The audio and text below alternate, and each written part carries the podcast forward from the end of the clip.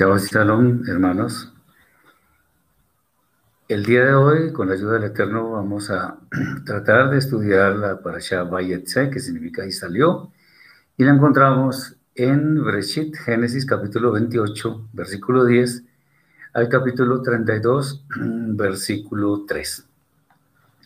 Como siempre, vamos a tratar de hacer algunas preguntas, buscando tener las mejores respuestas que nos permitan entender el sentido de lo que el Eterno quiere enseñarnos para el día de hoy.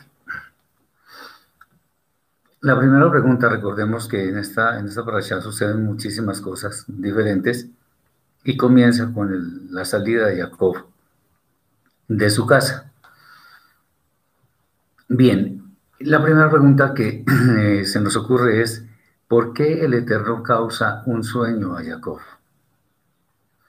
Bueno, hay hay de pronto varias explicaciones, pero en, últimas, lo importante es que Jacob iba a ser la semilla directa del pueblo de Israel. De hecho, recordemos que más tarde a él se le va a cambiar el nombre por Israel. Y el Eterno ha de mostrarle con este sueño que le provoca, eh, él le muestra cómo puede ser logra la mejor relación íntima con el Eterno. Pero también le va a indicar que existe un medio por el cual se podrá tener acceso directo al cielo, a las esferas celestes. Y esto es mostrado de alguna forma por la escalera que allí se muestra, con ángeles que suben y bajan. Los sabios de Israel tienen varias teorías sobre esto. Una de ellas es que esta escalera tiene que ver con los cuatro exilios del pueblo de Israel, donde el último es el exilio de Edom. Y eso podría tener sentido. Eh, sin embargo, nuestro santo maestro Yeshua nos muestra que eso se aplica a esta edad presente. Y eso es la antesala, eso es lo, que es previo al mundo por venir, a la vida eterna. Sobre lo que dicen los sabios, podemos decir que a pesar de estos exilios en que el pueblo de Israel ha estado sometido a muchos pueblos, eh, es posible más bien que nuestra estatura espiritual vaya creciendo progresivamente como lo hace la escalera, de manera que al final nos encontremos con el eterno, que es la idea de la vida eterna. Eh, hay muchos, o muchos no, algunos movimientos que tratan este episodio como algo para mostrar a los intercesores. Nosotros no nos vamos a referir a eso, sino más bien centrarnos en lo que tiene que ver con la simbología que la misma escritura nos presenta. Y obviamente esa simbología pues viene del cielo porque está escrita en la Torah o los demás libros. Tengamos en cuenta que esta edad presente, lo que estamos viviendo, es el punto más bajo de la escalera. Aunque Jacob lo vio en su momento, hace miles de años, nosotros debemos verlo para hoy, como la realidad que estamos viviendo. Y es que en este momento el mundo está sumido en una postración espiritual terrible, quizás la peor de la historia. O sea que estamos en el punto más bajo. Pero la buena noticia es que si tratamos de subir por esa escalera, vamos a perfeccionar nuestra santidad, llegando al final a encontrarnos con el Eterno, bendito sea. Recordemos que, que también hay ángeles sobre esta escalera que suben y bajan. O sea, en cierta forma podríamos decir, porque es que no es, no es tanto que suban y bajan, sino más bien que acordémonos que los ángeles tienen una misión. Y en este caso, lo que podríamos decir de esa misión es que transportan, llevan a, eh, eh, cargan eh, todo aquello que debe subir al trono de gloria del Eterno. Eh, ¿Cómo es esto? Bueno, las acciones santas, las oraciones y todo aquello que es lo que hace que nosotros tengamos una relación adecuada con el Creador. Eh, también hemos de ver en esta escalera que es un sustento fuerte, porque si llega hasta el cielo, donde está el Eterno, sin duda es, es un objeto que tiene un, sustento fuerte, que tiene bases fuertes. Y acordémonos que Yeshua, en, por allá en el libro de Yohanan, el Evangelio de Yohanan, capítulo 1, versículo 51, nos muestra algo similar, donde dice que ahora veremos al Hijo del Hombre y, ángeles que suben y bajan sobre él. Indudablemente esto se refiere a esa escalera. Vamos a, este, este, pasaje, a la escalera de, Jacob. Miremos exactamente lo que está escrito allí. Dice así. Y, y, le dijo, de cierto, de cierto os digo, de aquí en adelante veréis el cielo abierto y a los ángeles de Elohim que suben y descienden sobre el Hijo del Hombre. Pues evidentemente esto es una simbología, donde está hablando, eh, Yeshua está hablando de, de su propia vida, y si nosotros nos referimos básicamente a la Torah, entonces debemos entender que el sustento fuerte que tiene esa escalera es, o mejor, la escalera misma puede ser esa correcta interpretación que Él nos dio. ¿Por qué lo estamos diciendo? Porque si nosotros entendemos la Torah de acuerdo con lo que el Eterno nos ha legado a nosotros, pues muy sencillo, vamos entendiendo en el sentido correcto la escritura y de esa forma, al meditarla, estudiarla y vivirla de acuerdo con esa interpretación, nuestras obras se van elevando hacia el trono de gloria. Entonces, lo que Yeshua nos, nos enseñó, y eso lo, encontramos por acá en el, en el Evangelio de Mateo, donde dice lo siguiente, Mateo capítulo 5, versículo 17. Dice, no penséis que he venido para abrogar la ley o la Torah y los profetas, no he venido para abrogar, sino para mostrarles cómo se interpreta correctamente, porque eso es lo que está escrito allí, donde dice que no he venido para abrogar, sino para cumplir. Eso es lo que escriben muchos. Sin embargo, ese cumplir es dar la interpretación correcta. Y lo que estamos diciendo es que esa escalera, si la podemos ver como la interpretación correcta de Yeshua de la Torah o lo que resulta también de esa interpretación correcta si la seguimos fielmente. Cuando seguimos fielmente esa correcta interpretación, todo va a derivar en buenas obras. Ese es el tema. Cuando nosotros actuamos como el perfecto Sadik justo que fue Yeshua, o que es Yeshua, quien dio la vida por nosotros, mm, es clarísimo, nosotros podemos tener la absoluta certeza de que el Eterno nos va a escuchar. Eh, ¿cómo, ¿Cómo es esto? Cuando nosotros tenemos tres pilares en nuestra vida, que son la tefila, que es la oración, la sedaka, que es la justicia, las buenas obras, y la teshuva, que es el arrepentimiento, con esos, con esos pilares nosotros vamos a ir escalando niveles cada vez superiores, de manera que nos acerquemos al santo de los santos, el eterno bendito sea.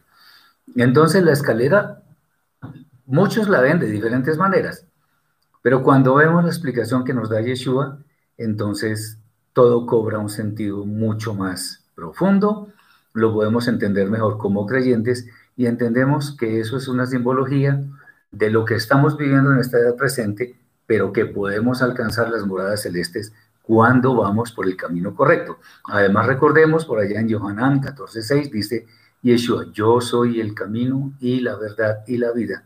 Nadie viene al Padre sino por mí. Entonces, cuando nos apoyamos en Yeshua, seguramente vamos a estar caminando hacia esas moradas eternas. Recordemos, esto es una simbología, pero nos explica claramente el camino que nosotros debemos seguir. Muy bien, en este sueño pues hay varios símbolos, hay, hay ciertos mensajes. Bueno, vamos a ver qué es lo que nos muestra este pasaje referente a, los, a, la, a la escalera. Miremos lo siguiente, y es bueno que entendamos qué es lo que el Eterno nos, nos muestra. Ah, una, una, consideración antes de, de, de mostrar esto. Y es que cuando el Eterno nos muestra símbolos en la escritura, son eso, símbolos. Pero detrás de esos símbolos subyacen enseñanzas profundísimas que nos sirven a nosotros para entender mejor lo que el Eterno nos está diciendo y obedecer en consecuencia. Bien. Sin más preámbulos, veamos qué es lo que esta escalera nos muestra. La escalera no tiene, no tiene ningún hueco ni nada de eso, es continua. O sea que esa escalera nos da la certeza de que podemos transitar por ella sin perder el rumbo porque siempre vamos en ascenso. Por eso es una escalera. ¿Y por qué? Pues obviamente porque el eterno es el final de, esa escalera. Nosotros no podemos pretender nada menos. Nosotros debemos pretender siempre llegar a las moradas eternas, a, la eternidad, a la vida eterna. Cuando nuestro camino es la vida que la Torah nos dice que debemos vivir, sin duda podemos asegurar que nos vamos a ver de nuevo con el Eterno. Cuando digo que nos vamos a ver de nuevo, ¿a qué me refiero? Resulta que todas las almas provienen del Eterno. Él es el que insufla la vida en cada persona. Entonces, como las almas provienen del Eterno, el Eterno, digámoslo así, deposita un alma en un cuerpo para que viva en esta edad presente y después, cuando ya llega el final de nuestra vida, volvemos a subir. Bueno, esa es la idea porque otros van a ser condenados, pero la idea es que nosotros como creyentes tengamos o alcancemos mejor la vida eterna. Por eso es que decimos que nos volveremos a ver con el Eterno. La Torah obviamente no tiene ningún espacio vacío ni ninguna trampa. Entonces, por eso es que podemos confiar en ella. Eso es una primera, un primer aspecto de la escalera misma. El, segundo aspecto es que existen ángeles, malajim, mensajeros celestiales, que suben y bajan por ella. ¿Para qué? Eso no es caprichoso. Los ángeles están destinados, como dice por allá la carta a los Hebreos, capítulo 1, versículo 14, están destinados a dar soporte, a ayudar, a socorrer a quienes han de alcanzar la salvación. Entonces, y sabemos también que los ángeles son enviados para una misión especial. Entonces, cuando vemos que los ángeles están subiendo y bajando, lo que vemos es que de alguna forma están trabajando, llamémoslo así, bueno, obviamente es una visión, pero nos está mostrando algo. Están trabajando para que alguna cosa suba a la presencia del Altísimo, del Eterno, bendito sea. Eh, ¿Y por qué trabajando? Porque es algo que están haciendo permanentemente de acuerdo con, ese, con esa escena, con ese sueño. Eh, además, ojo con esto que voy a decir, que es importante. Ellos trabajan y suben a la presencia del Eterno con cosas. Es como si estuvieran llevando lo que, llamémoslo así, lo que se produce aquí abajo de manera que el Eterno vea si efectivamente eh, eso que llevan los ángeles vale la pena que sea aceptado en el trono celestial. Muy bien. Es bueno entender que en esta edad presente, todas nuestras acciones son pesadas examinadas, de tal manera que se vea si son justas o no son justas. Recordemos que varios textos de la escritura nos dicen que el Eterno llevará a juicio toda obra, sea buena o sea mala. Eso es claro. Y como el Eterno es justo, pues Él no va a cometer excesos, sino que va a dar la justa retribución a las obras de las personas. Si nosotros, por ejemplo, oramos con la motivación correcta, el, Eterno nos, va a conceder esa petición. Si hacemos teshuva de verdad, si nos volvemos de nuestros malos caminos, confesamos nuestras faltas, el Eterno va a escuchar, sin lugar a dudas. Y así lo demás. Entonces, todo va a ser examinado para que eh, se determine si eso que se está examinando es apto, por decirlo de alguna forma, para que eh, sea acepto en el trono. También debemos decir que la escalera es firme. Y si nos atenemos a aquello que hemos comentado, que la, escalera tiene que ver con la Torah misma, Yeshua, la Torah, bueno, todo es básicamente el mismo tema. Y obviamente la Torah correctamente interpretada por, por nuestro Santo Maestro, debemos entender que ese fundamento es firme, porque es la interpretación correcta. Recordemos que cuando nosotros tenemos o estamos hablándole a, alguna persona o a varias personas, nuestros interlocutores entienden lo que, o, llamémoslo así, decodifican lo que yo estoy diciendo. ¿Qué significa eso? Que ellos entienden lo que yo les estoy transmitiendo. Eh, ¿Por qué estoy diciendo esto? Porque cuando hablamos de la interpretación correcta, de nuestro Santo Maestro y la entendemos de tal forma, pues estamos adquiriendo un conocimiento que nos sirve para meditar en forma segura, firme, de tal manera que si nosotros obedecemos eso que está interpretado correctamente, si nosotros lo hacemos, obviamente estamos, llamémoslo así figuradamente, poniendo uno y otro ladrillo en la morada que vamos a tener en la vida eterna. En otras palabras, la interpretación correcta de la Torah va a ser nuestra, o sea, llevada a la práctica, se traduce en nuestra fe obediente al Eterno, de tal manera que eh, Él tenga misericordia de nosotros y nos acepte en ese mundo por venir. Otro punto relacionado con esta escalera es que la Torah dice que al final está el eterno mismo. Sin embargo, nosotros ese final no lo vemos con claridad. No se ve con claridad por una razón, porque es que la eternidad no tiene fin, por definición. Y ese, con, esa continua eternidad, que no tiene fin, obviamente, es lo que el Eterno tiene preparado para nosotros un lugar de delicias que nunca va a terminar. Finalmente, pues la escalera, como se describe en, el, en la sección, en la Torah, es ascendente porque se toma, dice, una escalera que sube hasta el cielo, entonces es ascendente. Y si nosotros dirigimos nuestros pasos hacia arriba, llamémoslo así, en esa forma figurada, lo que estamos haciendo es subir más escalones en nuestra estatura espiritual. Obviamente que si nos desviamos, pues vamos a establecer una brecha con el Eterno. Y aquí es bueno traer a colación una pequeña historia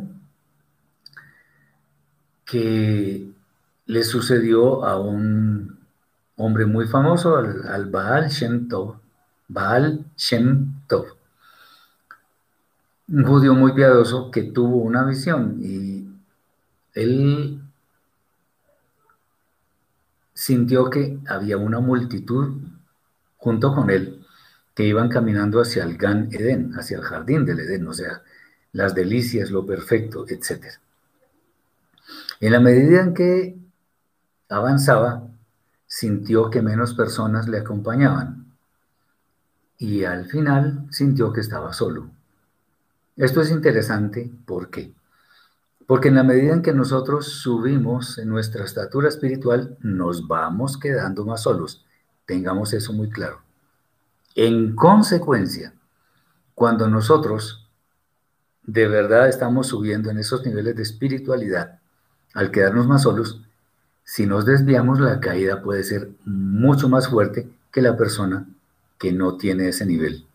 Así que como nadie está impermeabilizado contra el pecado, es bueno que tenga mucho cuidado. Por eso es que por ahí Shaul dice que preocupémonos por nuestra salvación con temor y temblor. Entonces, porque esto es un asunto muy importante. O sea, no sea que subiendo esa escalera nos caigamos por ir detrás de nuestra mala inclinación. Bien. Ah, hay más, hay más sobre estos, sobre esta parasha. Y ya vamos un poco más adelante. Cuando empieza, cuando ya llega Jacob a la casa de Labán y empiezan ciertas negociaciones, pero antes de esas negociaciones hay muchos engaños de Labán hacia Jacob. Y la pregunta que nos hacemos es, ¿por qué comenzaron esos engaños? Esos engaños de Labán hacia Jacob. En primer lugar, es bueno decir que el Eterno siempre retribuye nuestras acciones, porque Él es justo. Tengamos en cuenta que Jacob, de hecho su nombre tiene que ver con eso, eh, Jacob engañó varias veces a su hermano, incluso a su padre. En consecuencia, el Eterno aplicó el concepto de midá que negue midá, o sea, medida por medida, eh, en torno a lo que Jacob hizo anteriormente, porque tenía que pagar esos engaños. Y es bueno entender algo, que nosotros si somos justos y estamos en esta senda de la fe obediente en la Torah, en Yeshua y en el Eterno, por supuesto, si nosotros estamos en ese camino, debemos tener muy claro que no porque una persona nos engañe, nosotros también la hemos de engañar. Si somos justos, somos justos. Nuestro comportamiento debe ser diferente del de las demás personas. Eh, es bueno saber, acordémonos que el Eterno siempre dice, y eso es bueno recordarlo, mía es la venganza, yo daré el pago. Si Él da el pago, ¿por qué nosotros tratamos de ayudarle? Entonces eso no, tiene sentido. Bueno, la falta de Jacob, eh, que entre otras cosas tomó por la fuerza lo que pudo haber logrado simplemente esperando en el Eterno, fue retribuida, por supuesto. Cuando Jacob, cuando Labán, perdón, Labán empezó a engañar a Jacob una y otra vez. Contrario a lo que pudiera parecer, porque si alguno de nosotros hubiera estado ahí, quién sabe cómo hubiera reaccionado. Jacob parece ser que entendió lo que estaba pasando y a partir de tales engaños lo que hizo fue fortalecer su carácter. Y al final, cuando iba a salir de aquella tierra, tenía que demostrar que efectivamente era el instrumento escogido para ser la cabeza del pueblo de Israel. Recordemos una vez más que los instrumentos del Eterno son probados duramente. Recordemos que Yeshua fue probado hasta hasta una angustia extrema. Yeshua en medio de eso dijo, pues si es posible pasar esto, que pase, pero que no se haga mi voluntad, sino la tuya. Entonces, en medio de las dificultades, Jacob empezó a entender. Y se fortaleció su carácter, a tal punto que después, no en este momento, pero después, su nombre le fue, le fue cambiado a Israel, que significa el que lucha del lado de él, del Eterno. Por supuesto que eh, lo que sucedió con Labán de ninguna manera fue un error del eterno Hasbe Shalom, sino más bien que Labán fue un instrumento que el Eterno utilizó para eh, fortalecer, para mejorar el carácter de Jacob. Es una bendición. Y sobre esto es bueno comentar algunas cosas. Muchas veces nosotros nos encontramos con personas que son un poco difíciles, personas que se quejan continuamente, personas groseras, personas que tal vez maldicen, qué sé yo. Incluso que nos tratan mal. Pero aquí es donde viene el carácter de un sadik, de un santo, de un justo. ¿En qué sentido? El justo entiende que aún todas esas personas que nos causan molestias existen para nuestro bien. Quiero decir, existen para nuestro bien, no porque esas personas hayan nacido para nosotros eh, ser probados ni nada, sino que las pruebas que nos sobrevengan por causa de ese tipo de personas, para nosotros son una bendición porque nos ayudan a moldear nuestro carácter. Cada uno verá cómo responde. Si a mí me hablan en un tono eh, grosero, pues yo puedo ser grosero también. Ahí ya cometí un error. Más bien yo debo entender que puede haber incluso alguna verdad en todo lo que una persona me dice y lo debo tomar para mi inventario para ser mejor cada día. Entonces, todo, todo lo que el Eterno pone cerca de nosotros es para nuestro bien. Entonces, si existen personas un poco difíciles, son para nuestro bien cuando interactúan con nosotros. Eh, eso es, yo diría que no es tan fácil de entender. Pero cuando nosotros adquirimos experiencia, conocimiento y sobre todo sabiduría, vamos a entender que definitivamente el Eterno es bueno en gran manera porque está puliendo sus, instrumentos escogidos para consumar la redención final de la humanidad. Entonces esto, esto nos deja grandes lecciones. Eh, nosotros hemos sido puestos en este mundo por muchos propósitos. Y el tema es, hemos de cumplir con las expectativas del cielo. Si eso es así, bendito el Eterno, porque entonces eso va a moldear nuestro carácter. Puede que las pruebas sean duras, puede que las pruebas sean eh, a veces como penosas, pero como son pruebas, las podemos superar. Recordemos por allá la primera carta de Raúl Shaul a los Corintios, capítulo 10, versículo 13, creo que es, donde dice que no nos ha venido ninguna prueba que no sea, que no sea humana, pero el Eterno es fiel para darnos juntamente con la prueba la salida para que podamos resistir. Entonces, las pruebas las podemos soportar. De hecho, Jacob, ya mirando en, en retrospectiva esta para allá, sabemos que él fue muy bendecido materialmente, pero también salió fortalecido espiritualmente. Pero bueno, el, tema es que independientemente de que se nos presenten estas dificultades con ciertas personas, pues el camino es no hacerles a un lado, enfrentar los problemas. La mejor manera de solucionar el problema es, en primer lugar, enfrentándolo. Y eso es lo que hay que tener en cuenta. Muy bien. Vamos a hablar ahora de un tema importante que tiene que ver con Jacob y la interacción con las hijas de, de Labán y, y también con las siervas de ellas. Lo primero es, una pregunta que se nos ocurre es si Jacob podría haber repudiado a Lea por el engaño del que fue objeto. Recordemos que Jacob se enamoró de Rachel y le fue reemplazada por Lea la noche en que, en que se iban a juntar y él no se dio cuenta sino hasta la mañana siguiente. Es bueno entender que el matrimonio es algo que debería Digo debería porque muchos no lo hacen, pero debería ser decidido libremente, sin engaño. Y obviamente hacia Jacob hubo un engaño muy grande. Y eso hubiera podido en cierta forma justificar un repudio de Jacob hacia Lea. Pues no fue ella quien escogió por esposa, pero en últimas eh, Jacob entendió que todo eso era para bien.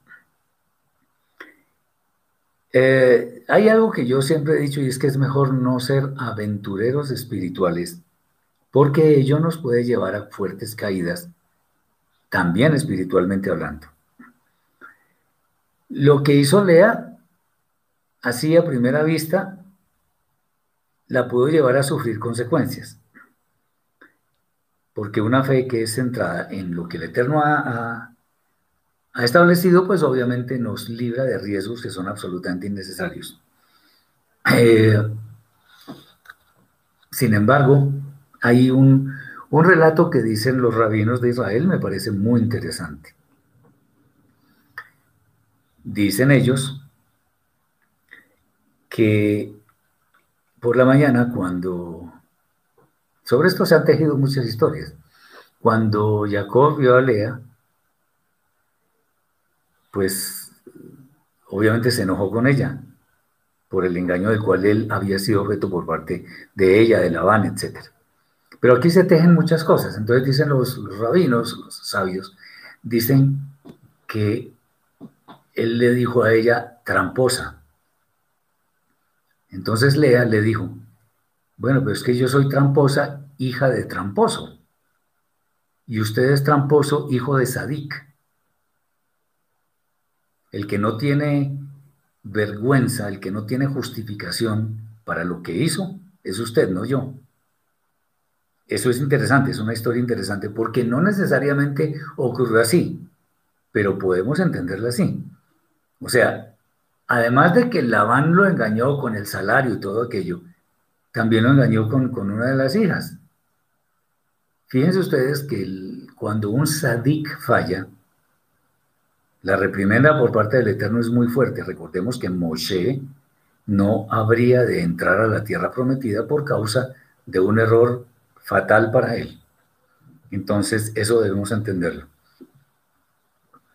Eh, pero bueno, él entendió que todo eso es para bien. Muy bien. Ahora viene una pregunta un poquito más complicada. Y es que al haberse unido Jacob a Lea, no habría podido desistir de casarse con Rachel, por lo que ya tenía una esposa, en ese caso Lea. Eso es, eso es interesante. Bueno, digamos que si lo miramos en forma muy simple, la respuesta es un sí rotundo. Claro, podría, podría desistir. Porque el Eterno estableció otra vez, como siempre lo citamos, Bereshit capítulo 2, versículo 24, Génesis 2, 24. Por tanto, dejará el hombre a su padre y a su madre y se unirá a su mujer, una, no a sus mujeres. Entonces, si se casó con Lea, se unió con Lea, no debería haber pensado en unirse a otra mujer. Sin embargo, es bueno entender, y esto, esta para nos, nos muestra muchas cosas, entre otras la que voy a decir, y es que la, escritura, en este caso la Torah, no está mostrando héroes, no está describiendo héroes, está describiendo personas de carne y hueso con errores, con mala inclinación, también con virtudes, pero personas, personas. No está mostrando robots, no está mostrando eh, alguien de lo, no, alguien diferente que la única persona que se sale del molde es Yeshua, por supuesto. Pero son personas, o somos personas, que cometemos errores, que tomamos malas decisiones muchas veces, y por eso las fallas de, todo ser humano se hacen evidentes acá. Entonces, al casarse Jacob con Rachel, obviamente estaría violando el principio de que el hombre debe tener una sola esposa. Entonces, Antes de que pregunten, bueno, pero Salomón, Shlomo tuvo muchas esposas, David, etcétera, Jacob mismo. Pues sí. Y está mal. Mal. Mal porque es una sola. Una sola. Eso de que el hombre puede tener varias mujeres, eso es mentira. Es una sola. Y otra vez, ya que se presenta la oportunidad, es bueno decir, bueno, la distribución demográfica del, planeta Tierra en todas las épocas siempre ha sido equilibrada, o sea, uno a uno. ¿Qué significa eso?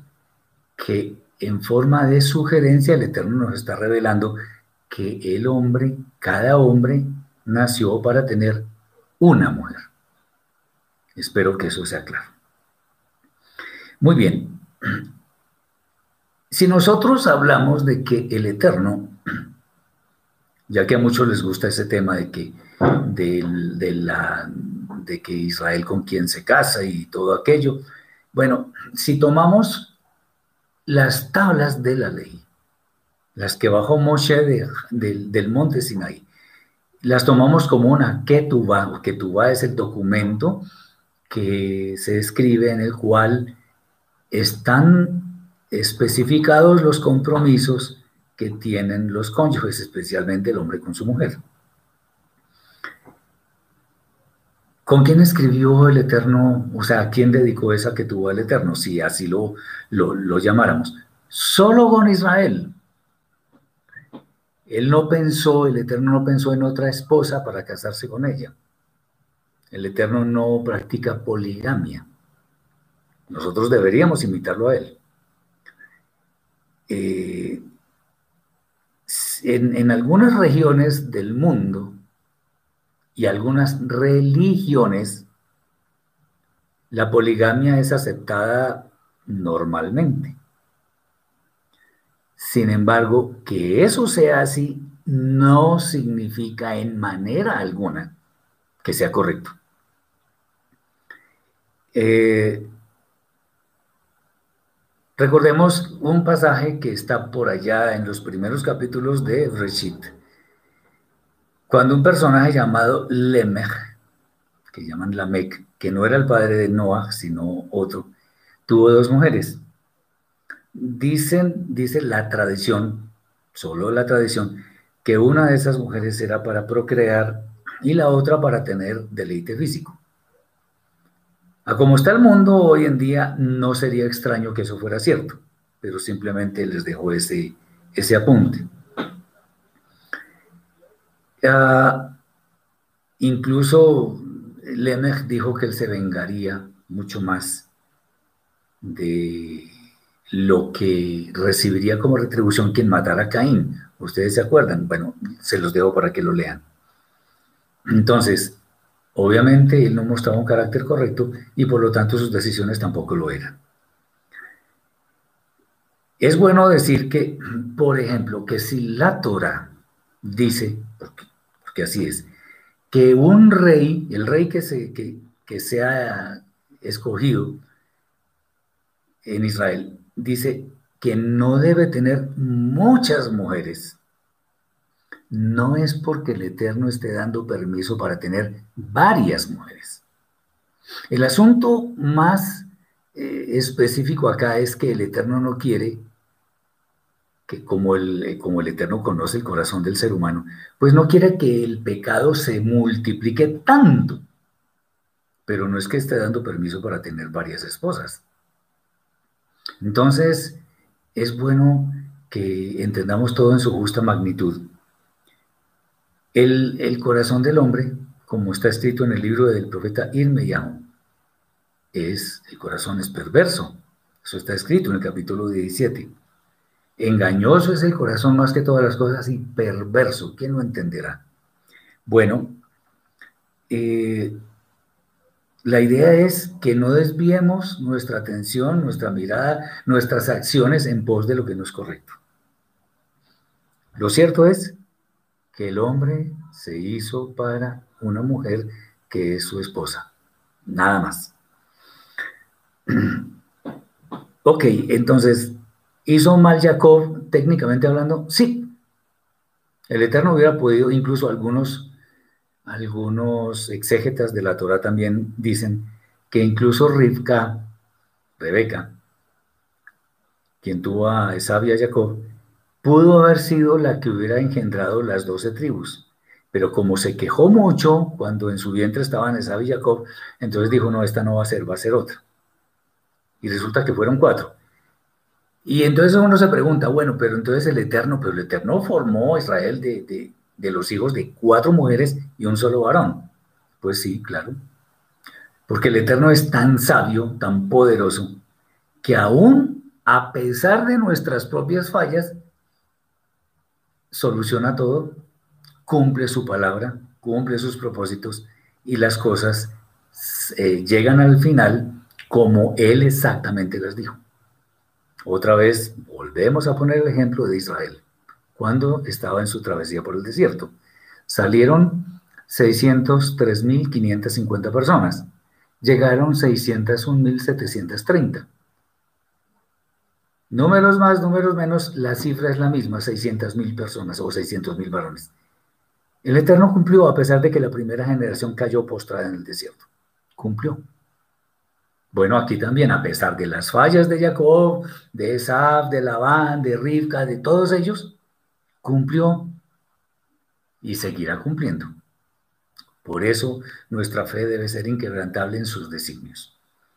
Muy bien. Ah, hay, otro, hay otro asunto de los tantos que se tratan acá, como el hecho de que Rachel, que era la, la mujer realmente amada por Jacob, tuvo cerrada la matriz mientras que Lea se llenaba de hijos, literalmente. ¿Cómo es eso? O sea, que el Eterno cierre la matriz de Rachel mientras Lea tenía más y más hijos. En cierta forma, y eso, eh, digamos, eso son conclusiones que podríamos sacar de acuerdo con el relato de la parasha. Esas conclusiones son en el sentido de que, como el Eterno nos ama a todos, Él pudo ver un sufrimiento extremo en, en la vida de Lea, entonces, en cierta forma, podría compensar eso, porque el amor de Jacob estaba dedicado hacia Rachel. Pero también otra vez volvemos al mismo tema de Jacob. El Eterno podría estar moldeando el carácter de Rachel para que entendiera que todo es para bien. Recordemos que ella finalmente tuvo dos hijos. Eh, el Eterno decide las cosas por medio de su majestad y su sabiduría inquebrantable y perfecta. Sigámoslo a él entendamos que no podemos saberlo todo, no podemos entenderlo todo, pero al menos si le obedecemos en todo, vamos a tener los mejores resultados para nuestra vida. Obviamente todo lo que se va presentando nos ayuda a moldear nuestro carácter. Bien, eh, muchos temas. Eh, dice, a ver, ¿Por qué el Eterno finalmente le abrió la matriz a Rachel? Como tantos temas que hay. Bueno, Israel eh, es la simiente de todo el pueblo escogido. Y de ahí saldrían las doce tribus. Previamente a que Rachel tuviera hijos, pues permitió, permitió, no ordenó, sino que permitió que las siervas de, de Lea, que era Silpa, y la sierva de Rachel, que era Bilá, tuvieran hijos. Fíjense ustedes que Lea tuvo siete hijos. O sea, los seis varones y la, y la mujer, Diná. Las siervas tuvieron cada uno, cada una dos hijos. Entonces ya van seis y dos y dos, son diez hijos. Entonces, en cierta forma, esto es una explicación muy humana, no estamos diciendo que es la explicación, sino simplemente es una posible explicación. Pues ya que Rachel era la, mujer amada por, por Jacob, pues en cierta forma no debía tener un honor menor que, que las siervas. Y por lo tanto el Eterno le concedió dos hijos que fueron Joseph y Benjamin. Para todo esto, es bueno entender porque si lo vemos reposadamente, sin ningún tipo de prevención, lo que, digamos, hay una palabra clave en todo esto que se llama paciencia. O sea, debemos aprender a esperar pacientemente que los designios del Eterno se cumplan en nuestra vida de manera que cuando lleguen no va a ser para nosotros eh, algo como, ah, ya, al final se acordó. No, porque el Eterno no pierde la memoria, sino que Él moldea nuestro carácter y hay de nosotros si no somos capaces de entender eso. Moldea nuestro carácter y cumple todos sus propósitos, pero en la medida en que nosotros sepamos aceptar que Él tiene un momento específico para que todo eso se cumpla. Eso es lo que, lo que podríamos eh, decir en torno a esto. Bien, a ver, hay más, hay más temas que podemos mirar acá. Vamos a pasar ahora a algo que sucedió más adelante y es cuál era el propósito, o cuál fue mejor, el propósito de la negociación que hubo entre Jacob y Labán. Recordemos que Labán era un malvado y, le hizo muchas trampas a, a Jacob. Bueno, si hay un trato entre estas dos personas es porque era necesario que hubiera claridad en esa negociación. Jacob, como ya había sido víctima de los engaños de su suegro, le habían cambiado su salario, etc., eh, entendió que debía haber ciertas condiciones para que al menos se respetara eso de manera que nadie pudiera salir defraudado.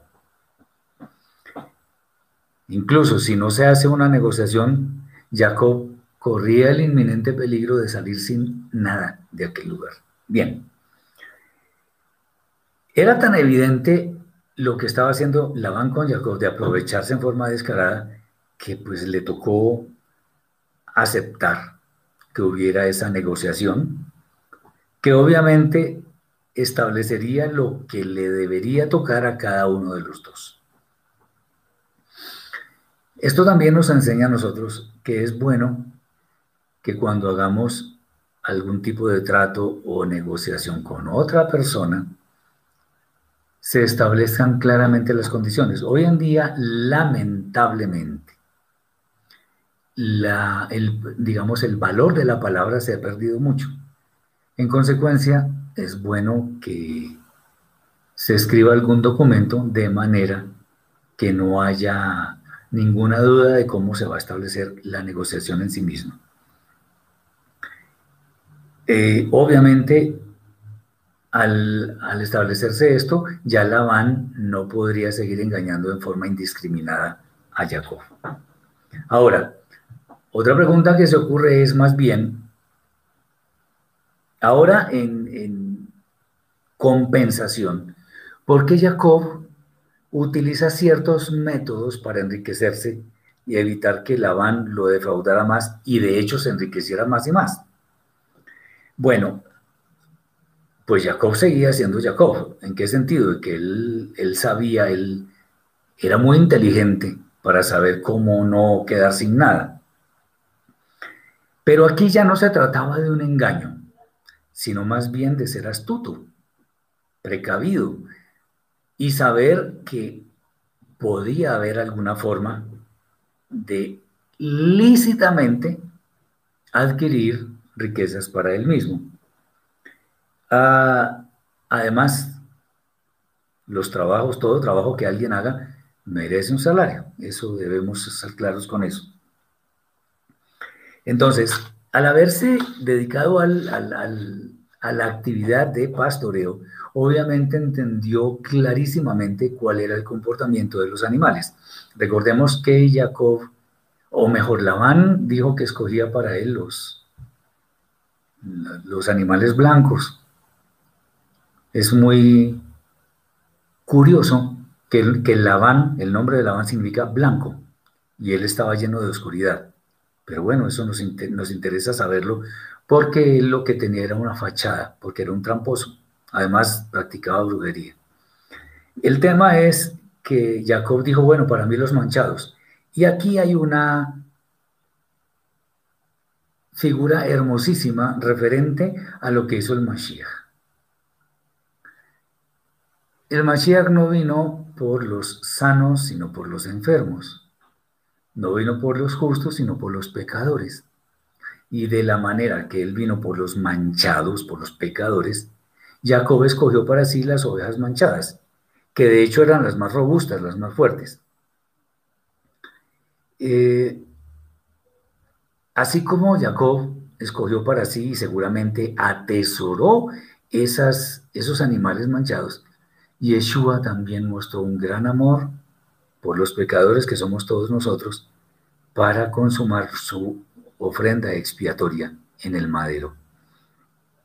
Entonces, eh, el tema es que no fue que engañara a Jacob a Labán, sino más bien dijo, bueno, yo tengo que tratar de salir de aquí lo menos damnificado posible. Y pues hay que utilizar la inteligencia y saber que, dado que él era pastor, sabía el comportamiento de los animales y por eso eh, utilizó este, este método. Muy bien. Ahora, otra pregunta, porque aquí hay cosas que son a veces de pronto un poquito contradictorias, pero vemos que el Eterno finalmente le dice a Jacob que se vaya.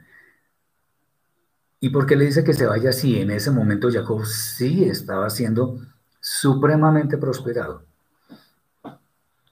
Bueno, hay que entender que la prosperidad, evidentemente, la, prosperidad material, sí es un don del Eterno. Pero nuestro objetivo final no es atesorar riquezas materiales.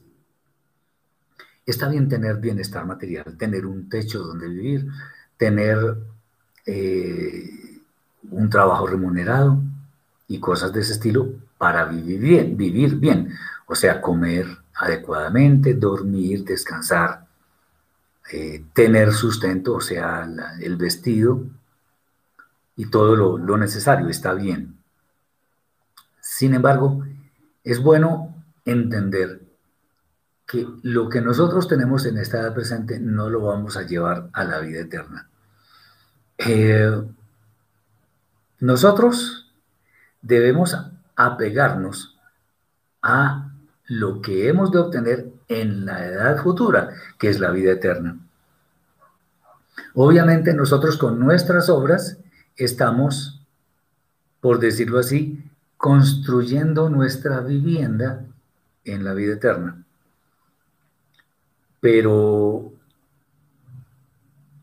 pero en, últimas, aunque tengamos mucha prosperidad material, en realidad eso nos, en la vida eterna no nos va a servir para gran cosa.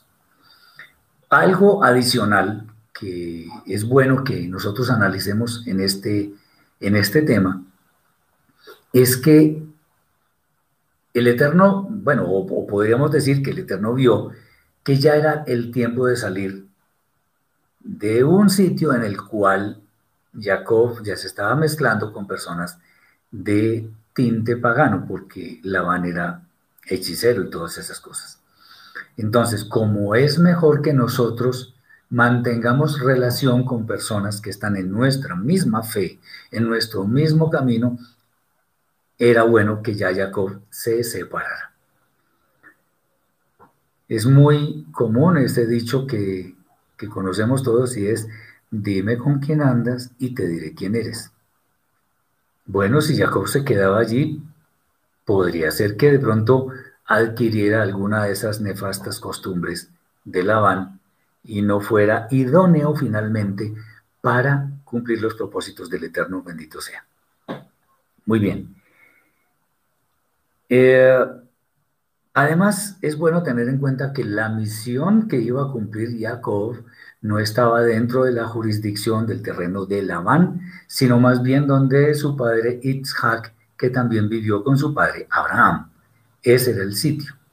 Además, recordemos, cuando el Eterno le hace las promesas a Abraham y que le habla de, el penoso, la penosa estadía de la descendencia de él en tierra ajena, o sea, en Egipto, en Mitzrayim, dijo, pero volverán acá con grandes riquezas. Pero aún no ha llegado la maldad del amorreo hasta acá. ¿Qué significa eso? El plan del Eterno no estaba en la tierra de Labán, sino en la tierra de Isaac, o sea, de Abraham, de Isaac y de Jacob. Por eso también tenía que salir. Muy bien. Eh, ahí, a ver, vamos a mirar otro tema interesante. Y es, ¿por qué Labán, siendo tan idólatra, porque evidentemente lo era, acordémonos que Rachel le escondió unos elementos llamados terafín, eran básicamente ídolos. ¿Por qué Labán, que era idólatra, obedece lo que el Eterno le ordena? Ya de dejar en paz a Jacob y dejar que se fuera y todo aquello. Bueno, recordemos en la pasada para allá, en una, no en la pasada, sino en, la anterior, en, en Sara, cuando Labán recibió al siervo de Abraham eh, en el tema de estar buscando esposa para su hijo Isaac. ¿Qué fue lo que pasó? Que Labán, Betuel y todos ellos se dieron cuenta que eh, el Eterno había puesto su dedo en todo esto. Por eso es que dijeron que no podían decir ni bueno ni malo porque era del Eterno. Entonces ya Labán, independientemente de la vida que llevara, tenía evidencias del poder del Eterno. Eh, de pronto, en medio de tanta idolatría, por allá se le prendió el bombillito, digámoslo así, en cuanto a saber claramente que el Eterno está por encima de todo. Y, y eso lo llevó a no hacer nada que lo comprometiera en términos de, de caer en desgracia con el Eterno por hacerle algo malo a Jacob. Muy bien, esto también nos muestra de alguna forma que personas como Labán, o sea, Reshaim, malvados, que desprecian la Torah y todo aquello, aún ellos tienen conciencia. O sea que ellos en el fondo saben que hay acciones que ellos cometen que son malas definitivamente a pesar de que vivan dentro de un ambiente de maldad. Eh, acordémonos que Rav Shaul en la carta a los romanos nos dice que nadie tiene excusa para decir que no conoce al Eterno, porque todas las cosas que existen, toda la creación nos da evidencia del poder del Eterno, de la majestad del Eterno. Entonces, esto es bueno que lo tengamos en cuenta porque en cierta forma Labán lo sabía, solo que siguió en su vida de idolatría. Muy bien, finalmente es bueno hablar de por qué el salario de Jacob fue cambiado tantas veces. Eh, es bueno decir que hay personas que son llamémoslo así, insaciables para conseguir sus propósitos independientemente de cuáles sean. Hay personas que para conseguir riquezas no les importa pasar por encima de los demás, incluso a costa de las, de las vidas de esas personas. No les importa. Lo importante es tener riquezas y después el poder. Entonces un malvado, cuando está metido totalmente, está sumergido en su maldad, pues sus deseos insaciables no, no tienen límites. A le importaba él y solamente él al precio que fuera. Y por eso no le importó lo más mínimo hacer y deshacer con Jacob. Como Jacob era una persona buena, entonces Labán se aprovechó. Eh, Parece ser que, según algunos sabios, que el salario de Jacob no fue cambiado 10 veces, sino 100 veces. No sé. Puede ser. El caso es que el salario le fue cambiado cada vez que se le antojaba a Labán. Ahora recordemos una vez más, que el Eterno no se queda con cosas pendientes. Lo que hizo Jacob anteriormente con su hermano y con su padre fue gravísimo. Entonces, esta, esta muestra de maldad por parte de Labán, en cierta forma correspondía a una retribución por la maldad que él mostró, porque eso es, mal, es malvado, con su hermano y con su padre. Sin embargo, todo esto sin duda lo fortaleció. Claro, después cometió el error cuando bajó a Mitzrayim a ver a Joseph y a vivir allá. Cuando le dijo al faraón, pues el faraón le dijo que cómo estaba y todo aquello, y él le dijo que sus días habían sido pocos y malos. Grave porque, porque en realidad los mejores días los iba a pasar allá en Egipto. Muy bien. La injusticia de Labán entonces actuó en últimas en beneficio de Jacob. ¿Por qué? ¿Qué pasó? Él no reaccionó mal a todo esto, sino que entendió que todo era para bien, que lo que estaba pasando iba a fortalecer su carácter y a hacerlo una persona más valiosa y de hecho para que los planes del Eterno fueran consumados teniéndolo a él en cuenta. Tengamos en cuenta algo y es, muchas veces no entendemos por qué nos sobrevienen ciertas dificultades. Hay cosas que son totalmente contrarias a lo que nosotros necesitamos. Pero como sabemos, también según Raúl Shaul en la carta a los romanos, donde dice que a los que amamos al Eterno, todo nos ayuda a bien. Eh, eso significa que independientemente de la maldad de muchas personas, lo que sucede a nuestro alrededor, porque al Eterno nada se le ha salido de su control, indefectiblemente es para nuestro bien. Entonces, todo lo que veamos escuchemos lo que nos toque vivir, las dificultades que tengamos, etcétera.